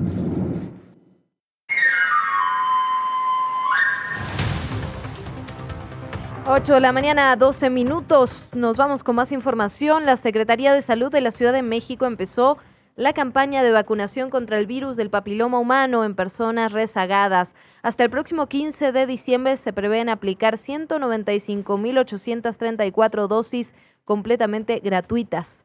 Por inicio del ciclo escolar 2023-2024, esta vacuna va a ser aplicada en 4.154 planteles escolares de primaria y de secundaria, tanto públicos como privados, también en las clínicas especializadas de la Condesa. La titular de la Secretaría, Oliva López, dijo que se trata de una campaña histórica porque pretenden recuperar la cobertura de vacunación de BPH después de la, de la pandemia. Perdón. La campaña va dirigida para niñas escolarizadas y no escolarizadas de 11, 12 y 13 años y también para personas cisgénero y transgénero de 11 a 49 años que viven con VIH. Recordemos que el VPH es la infección más frecuente de transmisión sexual que representa un riesgo para la salud de las mujeres, ya que está asociado directamente con la aparición del cáncer cérvico-uterino. En la mayoría de los casos no hay síntomas visibles que puedan alertar a la paciente de esta infección hasta varios años después. Recordemos también que hubo un desabasto de esta vacuna, así que buenas noticias en cuanto a la vacunación, en cuanto a esta campaña, estar atentos y a ponernos la vacuna del VPH. Una mujer aquí en la Ciudad de México denunció que cuando se despertó de la sedación de una cesárea, sus dos recién nacidos, sus mellizos, habrían sido robados. La explicación que le dieron los presuntos médicos, el personal que la atendió en una clínica privada, es que en realidad había sufrido un embarazo psicológico. Le dijeron que no había ningún bebé. Evidentemente la mujer está peleando su, su versión. Esto pasó en la alcaldía Venustiano Carranza y la Fiscalía Capitalina ya informó que está tomando medidas, aseguró la clínica e inició la investigación para esclarecer estos hechos. Bueno, por otra parte, activistas y habitantes de la alcaldía Miguel Hidalgo están preparando la defensa legal contra la tala de alrededor de 500 árboles a causa de las obras para la construcción de la línea 3 del cablebús. Esto lo califican como un ecocidio en el área de valor ambiental del bosque de Chapultepec. Están exigiendo a las autoridades que les muestren los estudios y los permisos que acreditan la tala de estos árboles, así como la construcción de la obra de movilidad en una zona minada. Los vecinos realizaron oficios dirigidos justamente al jefe de gobierno capitalino, Martí Batres, y también una denuncia que presentaron ante la Procuraduría Ambiental y de Ordenamiento Territorial, la PAOT, sin embargo, las obras siguen activas hasta la fecha de hoy, hasta este momento, y el derribo de árboles continúa en zonas cercanas del lago Menor, por lo que se va a promover un amparo para que las autoridades al menos frenen estas obras de la línea 3 del cablebús mientras se resuelve el fondo del asunto. La entrevista. ¿Ya estás grabando? Bueno, hace unos días le reportamos que el jefe de gobierno aquí en la capital del país, Martí Batres, había enfatizado, hecho su propio informe, digamos, sobre lo expuesto por el Coneval respecto a la reducción de la pobreza aquí en la capital. Reducción de pobreza en cuanto a ingresos, vivienda, educación, salud, es decir, eh, de acuerdo con todos los indicadores, el jefe de gobierno presumió un avance importante en este sentido en la Ciudad de México. De ello vamos a hablar de su propio análisis, digamos, de los datos con Max Jaramillo. Él es profesor investigador experto en temas de desigualdad, pobreza y protección social, integrante de este instituto para el estudio precisamente de la desigualdad y un proyecto muy interesante de redes sociales que es las cuentas de gatitos contra la desigualdad. Max, qué gusto saludarte. Muy buenos días. Muy buenos días, mucho gusto y bueno, también muchas felicidades por este programa que, que están haciendo tan, tan interesante y que estamos siguiendo desde acá. Este, eh, muchas gracias por la invitación. Muchísimas gracias a ti por estar con nosotras esta mañana, Max. Bueno, en efecto, ha habido muchos números en relación a la, pobreza, a la desigualdad. pienso en la NIG, en los datos que nos da el Coneval. Y tú haces un análisis muy interesante en relación a la política laboral, lo que está pasando en ese campo versus lo que está pasando en la distribución de los programas sociales. ¿Cómo estás leyendo eh, esto, esta situación? Sí, mira, fíjate que eh, la Ciudad de México es, es, un ejemplo muy interesante de cómo eh, pues se pueden mostrar ciertos efectos positivos de las políticas que hemos estado viviendo eh, durante los, los últimos cinco años, ¿no? Justo como decían las cifras que, que anunciaban el Evalúa Ciudad de México, que es la institución encargada de medir oficialmente la pobreza para la Ciudad de México, que es un, tanto distinto a, la medición eh, nacional del Coneval y, tal vez podríamos hablar de eso, pero eh, digamos, en estas mediciones eh, lo que encuentran es, como bien decían, que hay una reducción en la, digamos, en la, el porcentaje de población de la Ciudad de México en pobreza, tanto en pobreza multidimensional, que es esto que le llaman la suma de, digamos, todas las dimensiones que, que integran la, la, pobreza según, según estas instituciones que la, que la evalúan, eh, bajó de 64.8% en 2018 a 62.9% en 2022, es decir, prácticamente eh, dos puntos porcentuales. Y eh, se nota sobre todo una reducción, digamos, hay una, hay una reducción, lo decía, en prácticamente todas las dimensiones, con excepción de la, de la dimensión de la pobreza de tiempo, que también eso es, es, muy interesante, es la única que no, que no se reduce en términos de, de, porcentaje que, de población que está en esa situación de pobreza, pero sobre todo, como muchos ha hablado, el tema de la reducción de la pobreza en la dimensión de ingreso, eh, digamos, eh, tal cual los ingresos que tienen las personas y que principalmente, efectivamente, vienen de los ingresos laborales, ahí hay una reducción muy importante de 47, casi 48% eh, de la población en situación de pobreza por ingreso en Ciudad de México a 43%. Es, son casi 5 puntos porcentuales y pues justo es, digamos, un resultado de, eh, sobre todo para la Ciudad de México, de un aumento, digamos, eh, digamos, de los efectos que se ven del aumento del salario mínimo, de los efectos que se ven en, en el aumento promedio de los ingresos laborales en general en la ciudad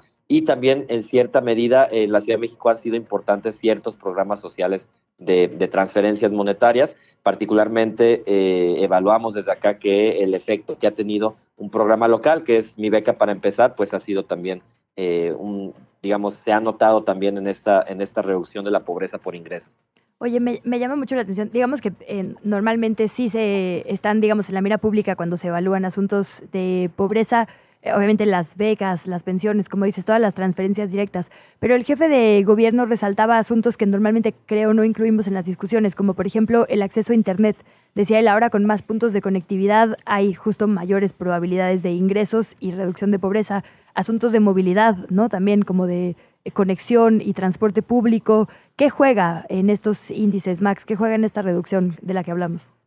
Sí, efectivamente, eh, me parece muy interesante que en eso sí hemos avanzado mucho en México, eh, ir más allá de la medición de pobreza solo por ingresos. Ahora sí que lo que se trata de entender es, eh, digamos, la, la, la, la, situación de pobreza como una falta de bienestar y en tanto que, que, es una falta, una carencia de bienestar, ¿cómo puedes acceder al bienestar? No solo puedes acceder al bienestar mediante, mediante el mercado, digamos, que es la parte de los ingresos, y efectivamente toda esta parte de cómo puedes acceder eh, públicamente eh, a, por ejemplo, a telecomunicaciones, que es la dimensión que, que utiliza Evalúa y donde se toma el, tema del acceso al Internet, pero también, eh, como bien decías, temas de transporte público, distintos temas que tienen que ver, el tema de salud, claramente, que tiene que ver sobre todo con un acceso o que podría tener que ver o satisfacerse de alguna manera con un acceso público a este tipo de, fuentes de bienestar es también muy importante y de ahí que estas mediciones multidimensionales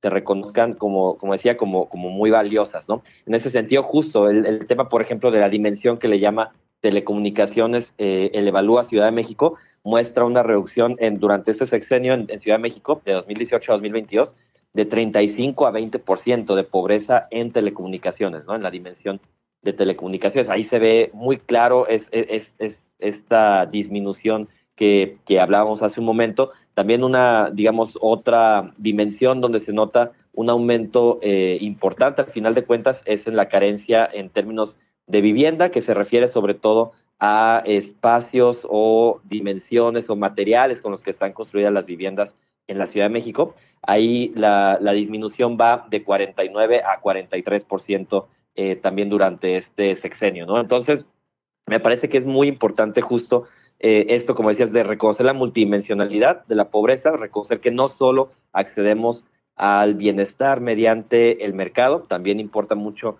todas estas eh, formas que están relacionadas con la provisión pública. Y también me, parece interesante eh, resaltar que, eh, insistir más bien en que estos resultados son los que nos da el Evalúa Ciudad de México, que de cierta manera hay un contraste interesante con los resultados de la medición oficial nacional que la hace el Coneval, que, que, digamos, tiene ciertas metodologías y paradigmas incluso distintos, y bueno, los resultados incluso son, son distintos y hay algunos analistas como, como Julio Volvinic que pueden encontrar en internet en la jornada sus, sus comentarios al respecto de esta comparación y bueno, son, son claramente distintas las conclusiones que se pueden encontrar entre una medición y la otra. Max, preguntarte muy rápidamente por el tema de la brecha de género. Lo vimos muy claro a nivel nacional, ¿no? Casi un 35% de diferencia entre ingresos entre mujeres y hombres. No, encontré el dato aquí para la Ciudad de México, pero me imagino que debe ser representativo de esta, de esta medición nacional. ¿Qué tipo de políticas públicas se pueden realizar para tratar de acortar esta brecha?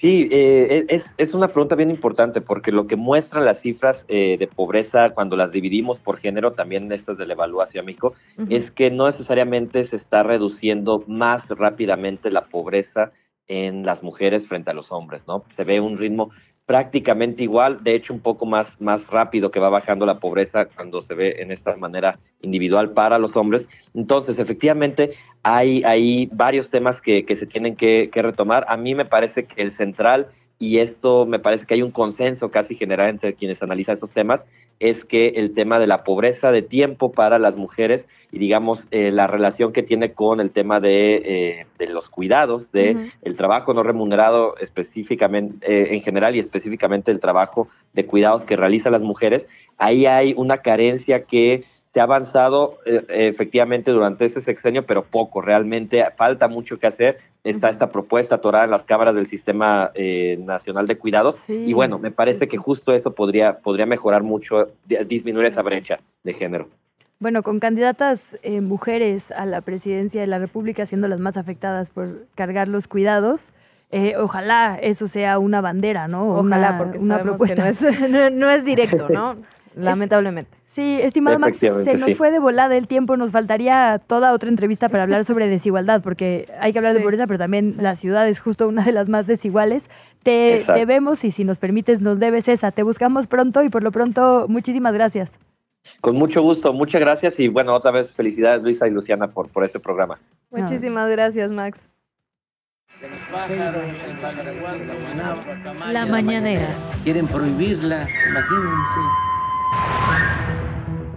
Vamos con una actualización de lo que está pasando en la conferencia matutina del presidente López Obrador, que todavía no la encabezó hoy. Estuvo nuevamente Luisa María Alcalde. Se le ha preguntado sobre múltiples temas, específicamente sobre el presupuesto, ¿no? que es un tema que obviamente será motivo de lupa en las próximas semanas. Básicamente dijo, pues eso le toca a la Cámara de Diputadas y de Diputados. Pero eh, también estuvo presente mm, el director del IMSO, Robledo, adelantó que las siguientes etapas de basificación de personal médico, ya le hablamos de esto que está pasando aquí en la Ciudad de México, las siguientes etapas serán otras entidades del país, cuyos hospitales locales también pasarán a lo federal en este programa IMSS Bienestar y serán Guerrero, Campeche, Veracruz, Zacatecas y Chiapas. Las siguientes, es decir, la etapa 2. También se habló sobre el recorte de gastos al INE, dijo que nuevamente no le toca a la Cámara de Diputados tener esta discusión sobre el gasto racional de los recursos. La secretaria de Gobernación se dijo segura de que los legisladores y legisladoras actuarán con responsabilidad a sabiendas de que se necesita un gasto racional en lógica de austeridad, destinando los recursos a las prioridades del país. Y bueno, prioridades, dijo Luisa María Alcalde, son las obras, ¿no? Las grandes obras de infraestructura y terminarlas. Por ello dijo, hay que tener una propuesta prudente, pero que sí cierre, digamos, estos programas. Te invitamos a seguir la conversación en redes sociales. Nos encuentras en TikTok, Instagram y Facebook como arroba que chilangos pasa. Y en Twitter desde la cuenta de Chilango, arroba chilango.com. La entrevista. ¿Ya estás grabando? Bueno, estamos en septiembre y además de las fiestas patrias, el otro tema que ocupa la mayor parte de nuestra energía son los sismos. Y en un país como México, cuando hablamos de sismos hay que hablar de pendientes. Pendientes porque eso significa también decisiones para que no nos vuelva a pasar lo que nos ha pasado, por ejemplo, en 2017.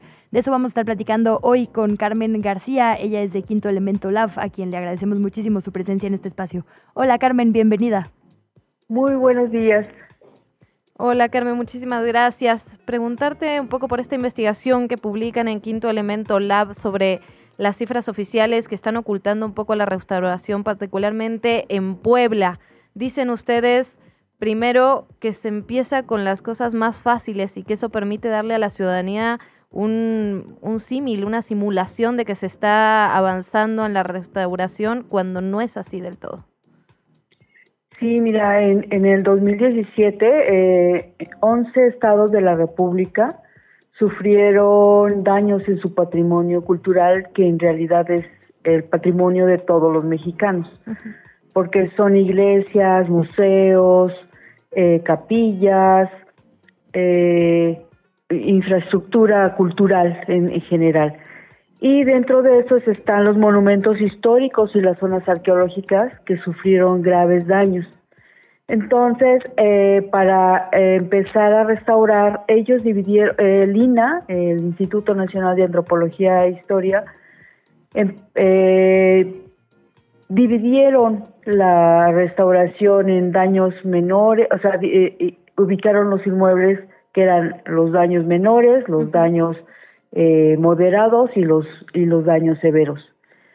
Y se dieron cuenta, eh, si ustedes recuerdan, en pues 2000, septiembre de 2017 era el último año de Peña Nieto, en donde pues estaba prácticamente ya su gobierno finalizando.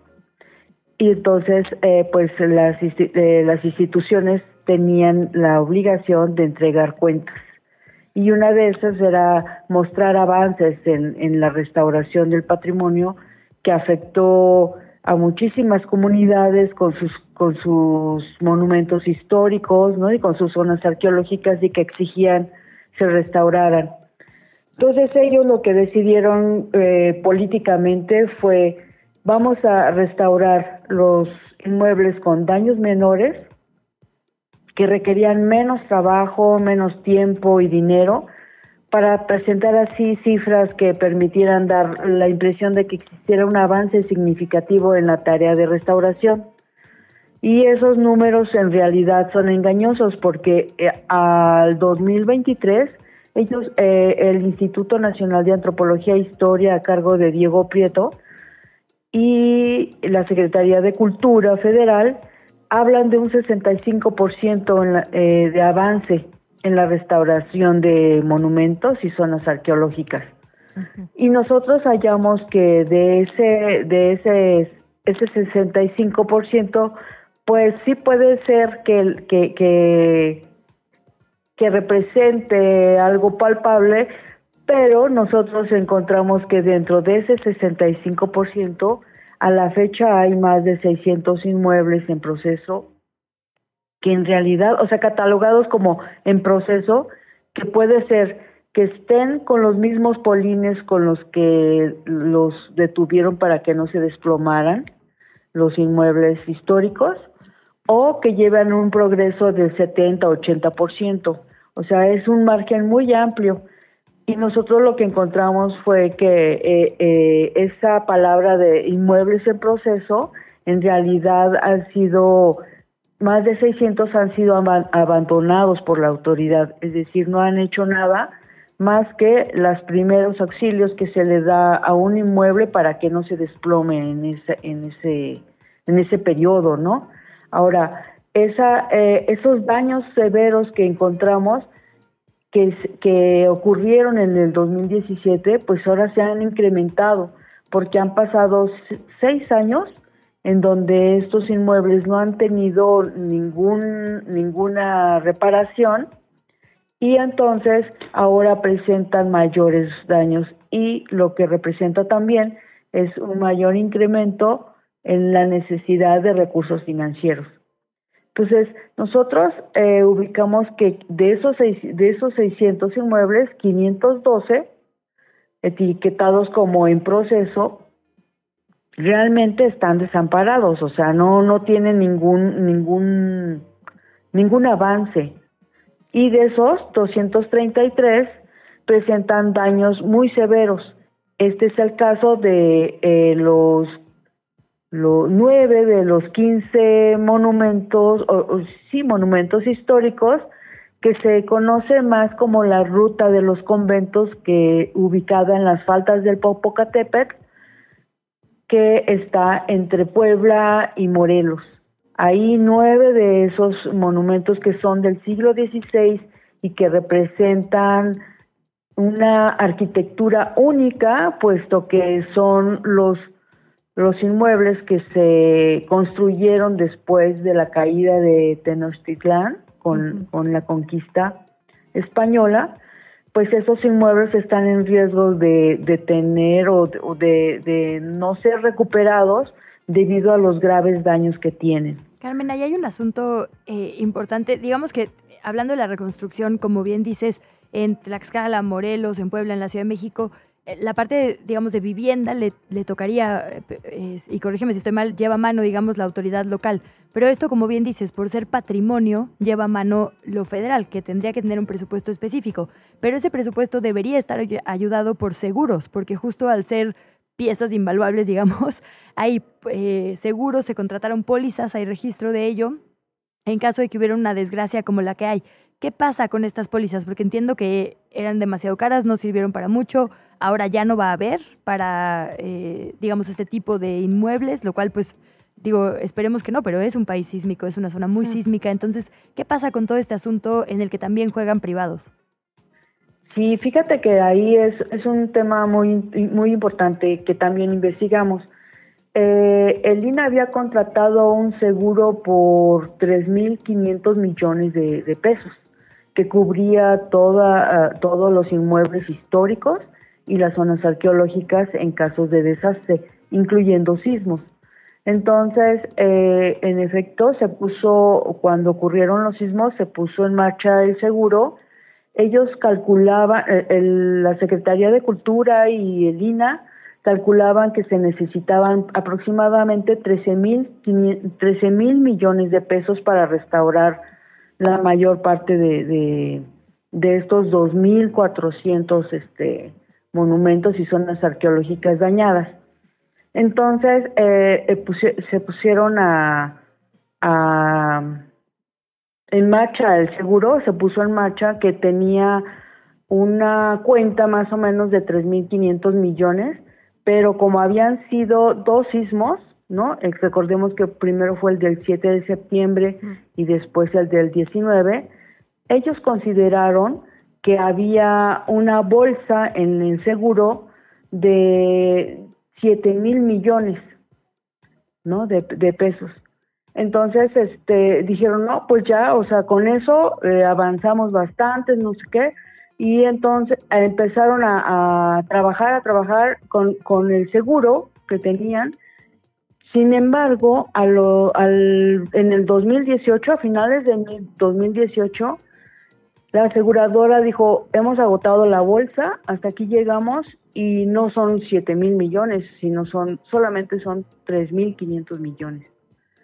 Se vino una controversia, pero lo, lo, lo, y están, el INA demandó al seguro este, para que les dé el resto que supuestamente ellos habían calculado, pero lo cierto es que no dio un, un peso más se avanzó, se avanzó como en mil, mil cien monumentos históricos y zonas arqueológicas con ese dinero del seguro y el resto, que es la mayoría, que son como mil quinientos inmuebles, se, se quedaron en, sin dinero. O sea, empezaron a ver que ya no había dinero para, para restaurar y, y continuar con esa restauración. Luego además se vino la pandemia, entonces ya no podía haber recursos este, fiscales para continuar y separaron, muchas de las obras se pararon. Entonces sí fue un caos, el, lo del seguro no lo han resuelto El seguro este, dice que ya no va a dar más porque cumplió con lo establecido en, en el contrato. Y, y sí ha sido, ese ha sido el principal problema por el que se frenaron el avance de las obras. Y ahora, lo que ellos decían, como, como les comentaba anteriormente, como se acababa el sexenio, lo que ellos decidieron es, entonces, tenemos este dinero, avancemos en las, en las obras menos dañadas, ¿no? En los monumentos menos dañados. Y sí, sí avanzaron, pero era para, para uh, como mostrar que había un avance significativo y sin embargo inmuebles tan importantes como el convento de Santo Domingo de Guzmán en, en Izúcar de Matamoros, que es también del siglo XVI, estaba a punto de caer. Solamente gracias a que otros, unos empresarios de Puebla eh, cooperaron para hacer una un andamio de acero y que no se viniera abajo el, el, el inmueble. Entonces es un problema muy fuerte, el que todavía existe. No, decía que otro de los cálculos que ustedes hacen es que con eh, a este paso, digamos, eh, requerirían 16 años más para terminar la reconstrucción, que acabaría en 2039. Sí, porque mira, como dejaron al final los inmuebles más dañados, hay inmuebles como, como el que te comentaba de Izúcar de Matamoros, que se había calculado al principio que se necesitaban 100 millones de pesos solamente para, para reparar ese inmueble.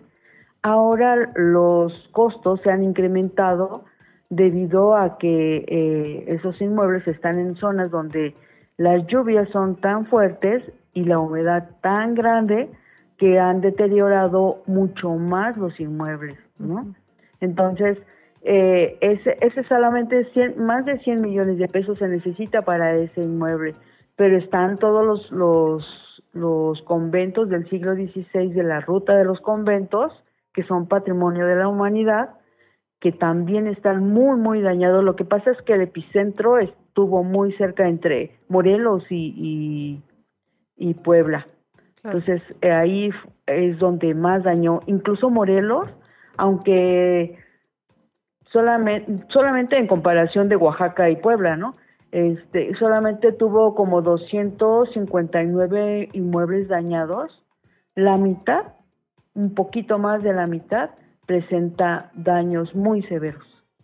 Entonces, sí, el reto es muy grande y los recursos son pocos, porque en efecto, más o menos calculamos nosotros que como 470 millones de pesos anuales es lo que ha estado otorgando el gobierno federal para la restauración de estos de este patrimonio histórico y arqueológico. El arqueológico se ha avanzado bastante, solamente quedan como cinco zonas arqueológicas por restaurar en su, su, totalidad, pero los que sí están muy dañados este, son los, los monumentos históricos. Por ejemplo, en, en la Ciudad de México está la, la iglesia La Profesa, no sé si ustedes la conocen, que está ahí sobre Isabela Católica en el centro histórico. Esa iglesia posee la pinacoteca novohispana más importante de América Latina, con obras de Villalpando, de Cabrera, de Rafael. Entonces, esa, esa pinacoteca, esa iglesia sufrió daños en, en, el 2017 y su y su espacio donde tenía la el, Carmen. Ay, parece que dejamos de escuchar un segundo a nuestra colega Carmen García está hablándonos de una nota que firma junto con Telma Gómez Durán, de nombre de título Patrimonio en Ruinas, a seis años de los terremotos del 2017. La puede usted leer en la página de Quinto Elemento Lab, que es quintoelab.org. Ya, güey.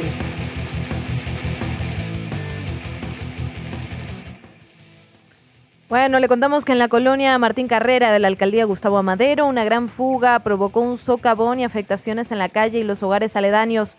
Testigos del momento cuentan que se escuchó un pequeño estruendo seguido de la salida de agua hacia el asfalto. El agua finalmente se acumuló por más de dos horas, provocó esto un socavón. Todo fue por una tubería dañada, ya hay autoridades trabajando en la zona. Desde la redacción, chilango.com.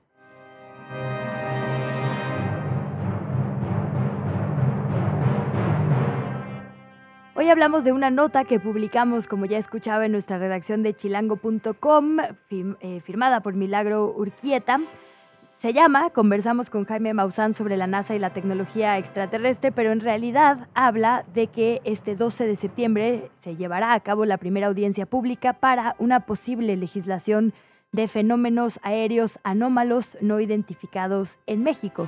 Esto, la verdad, pues pinta, digamos, a un espejo de lo que sucedió en este subcomité o subcomisión de Seguridad Nacional, Frontera y Asuntos Exteriores en Estados Unidos. Tú recordarás que se hizo, Luciana, muy viral este clip de un expiloto militar que decía que él estaba seguro, porque alguien más le había dicho, eso sí, que había el Pentágono ocultado objetos y material biológico no humano, ¿no? Ahora, él dijo que podía asegurar que alguien se lo dijo, ¿no? Es decir, bueno, Sí, era un testimonio indirecto y aquí parece que lo vamos a hacer más indirecto todavía. Es muy peculiar lo que va a pasar hoy. Lo cual es raro porque ya existe la ley de protección al espacio aéreo mexicano. Digamos que la lógica presupuestal, la verdad, de lo que sucedió en este Comité Estadounidense de Seguridad Nacional, Frontera y Asuntos Exteriores, tiene que ver con lo que ha pasado todo el año. Si uno busca en Google ovni, en los trends, digamos, cuando la gente buscó más ovni, en realidad fue cuando vinieron estos globos blancos que acusaron ser chinos y que en realidad China decía estamos estudiando condiciones climatológicas. Bueno, en realidad ese eh, comité de Estados Unidos lo que busca es ver qué pasa con eso. Objetos no identificados no se refiere a aliens, se refiere a amenazas como satélites, como drones y demás. Y la verdad es que se va a llevar a cabo esta escucha en el Congreso mexicano por ahí a las 4 de la tarde, pero la verdad es que ya está reglamentado. Acaba de publicarse en el diario oficial, es la Ley de Protección al Espacio Aéreo Mexicano y pues sabemos que va a haber un organismo coordinado por la Sedena a quien le tocará. Sí, pero está invitado al Congreso Jaime Maussan, ¿no? Entonces creo que parte de, la discusión que tenemos que darnos es, eh, bueno, si es parte de las prioridades, si es lo que tendríamos que poner en el ojo en el Congreso, dónde están yendo nuestros recursos, o sea, polémico sin duda, mientras tanto... Eh, pueden checar la nota en chilango.com. Ahí nuestra compañera platicó con Jaime Maussan. Es una entrevista muy interesante que la pueden ver en nuestro portal. ¿Qué chilangos pasa en el mundo? Empezamos con los medios estatales norcoreanos que informaron el día de ayer que su dirigente Kim Jong-un visitaría Rusia eh, pronto y que habría entonces una cumbre con el presidente Vladimir Putin. La agencia estatal de noticias informó que eh, esta visita pues sería eh, en tren, que ya iba de hecho en camino, digamos, a esta visita, y bueno, en el contexto de la guerra en Ucrania, esto cobra fortaleza porque estamos hablando de dos países que se pueden aliar estratégicamente para asuntos como equipo. Claro. También hay que, hay que platicar de lo que ocurrió en Marruecos el viernes, este terremoto brutal de magnitud 6.8 golpeó el centro de Marruecos, Marrakech. Eh, es el más fuerte que se ha vivido en el área desde 1900. Hasta ahora las autoridades anunciaron que son más de 2.800 las personas que perdieron la vida en este sismo y que también hay más de 2.500 personas heridas, en las cuales es, la mitad de estas tendrían heridas graves. Lamentablemente equipos de rescate como los bomberos españoles que acudieron justamente a cooperar dijeron que en casi el 100% seguro que no se encuentren sobrevivientes ya a partir de este momento en los escombros. El epicentro se ubicó en las montañas de Alto Atlas, lo decíamos a unos 71 kilómetros de distancia de Marrakech. Mandatarios de todo el mundo se ofrecieron ya a enviar ayuda o equipos de rescate mientras llegaban condolencias desde países europeos, también de la cumbre del G20 en la India, en Oriente Medio, otros lugares. Y sabemos, y sabemos por experiencia propia que con estas, con estas tragedias, eh, los primeros días son solo el arranque, después vienen meses y meses de mucho más, de mucho dolor. Son tragedias que perduran en el tiempo. Tal es así que lo veníamos platicando sobre el sismo del 2017 en nuestro país. Ahí la información de lo que ocurre en el mundo. Y hay que decir, poca información en México de, respuesta. Normalmente México es uno de los primeros países que reacciona siempre cuando hay un sismo, justo por, desafortunadamente, pues nuestro expertise en cuanto a equipo técnico, digamos, de eh, topos, de todo tipo de buscadores, y nuestra capacidad de organización para llevar recursos también, ¿no? Como que uno eh, hubiera esperado una reacción mucho más amplia, pero bueno, seguimos en esas también. En efecto, vimos que habían llegado los equipos de rescate de España, también los de Túnez. Sin embargo, México hasta el momento, por lo menos, quizás sea por una cuestión de distancia, pero no ha enviado los equipos de rescate o la ayuda que normalmente vemos desde nuestro país. Pásele, güero, ¿qué va a llevar?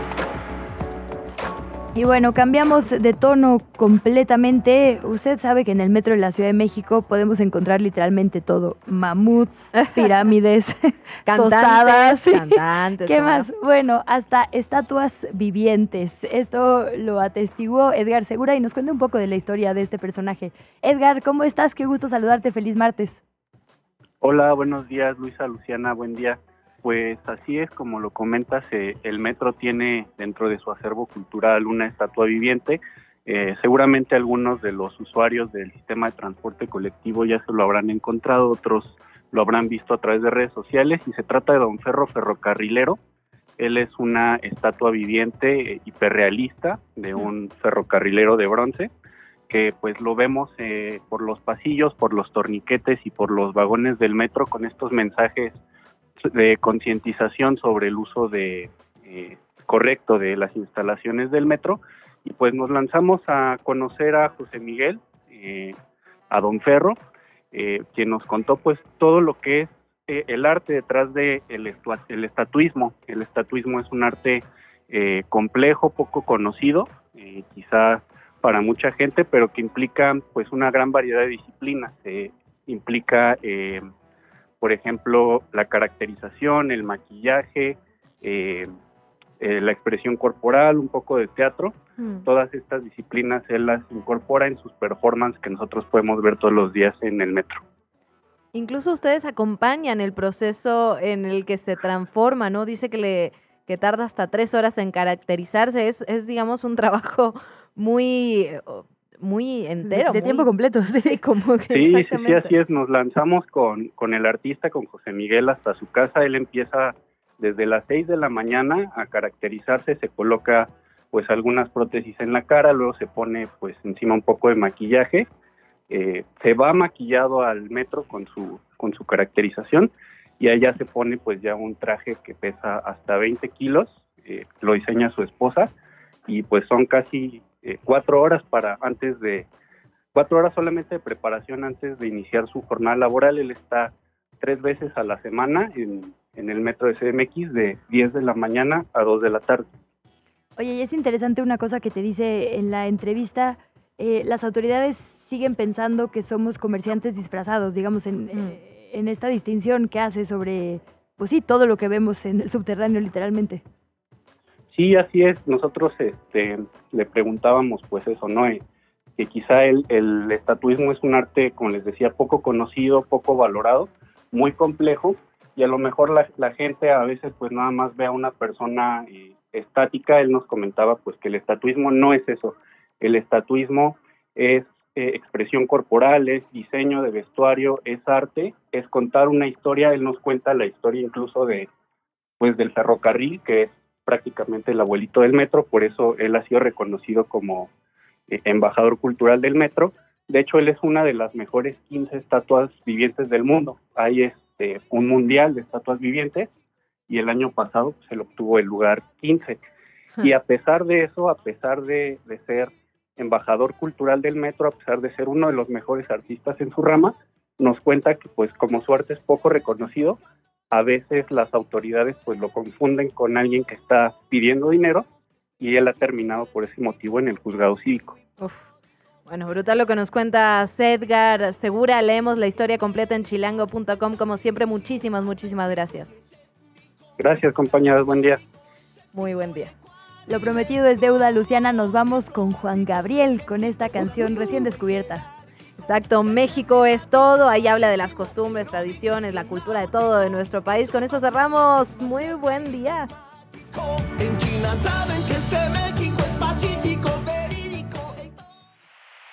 Llegamos al final de ¿Qué chilangos pasa? Recupera nuestra información en las redes sociales de Chilango. En el siguiente programa te esperamos con más información y entretenimiento. Nos escuchamos de 7 a 9. Amanece, sobrevive, infórmate y disfruta la ciudad con nosotras.